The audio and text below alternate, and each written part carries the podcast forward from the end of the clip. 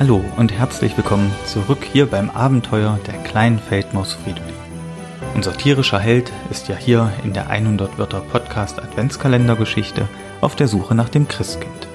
Und bestimmt bist du schon ganz gespannt, wie es weitergeht.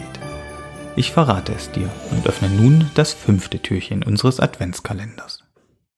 Feldmaus Fridolin auf der Suche nach dem Christkind. Teil 5.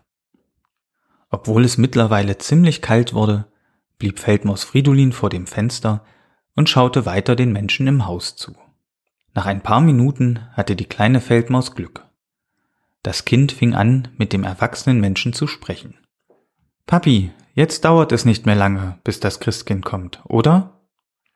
Der erwachsene Mensch brummte etwas, das Fridolin nicht verstand. Doch das Kind strahlte. Ich werde auch immer lieb sein, damit mir das Christkind schöne Geschenke bringt, rief es laut aus. Der erwachsene Mensch lachte und zeigte nur geheimnisvoll auf das merkwürdige Papier an der Wand und die Zahl 24. Du weißt bestimmt schon, was es mit der Zahl 24 auf sich hat, oder? Mal gucken, ob das auch Feldmaus Fridolin herausfindet. Morgen geht es mit der Geschichte weiter und ich freue mich, wenn auch du morgen wieder dabei bist. Bis dahin, mach's gut.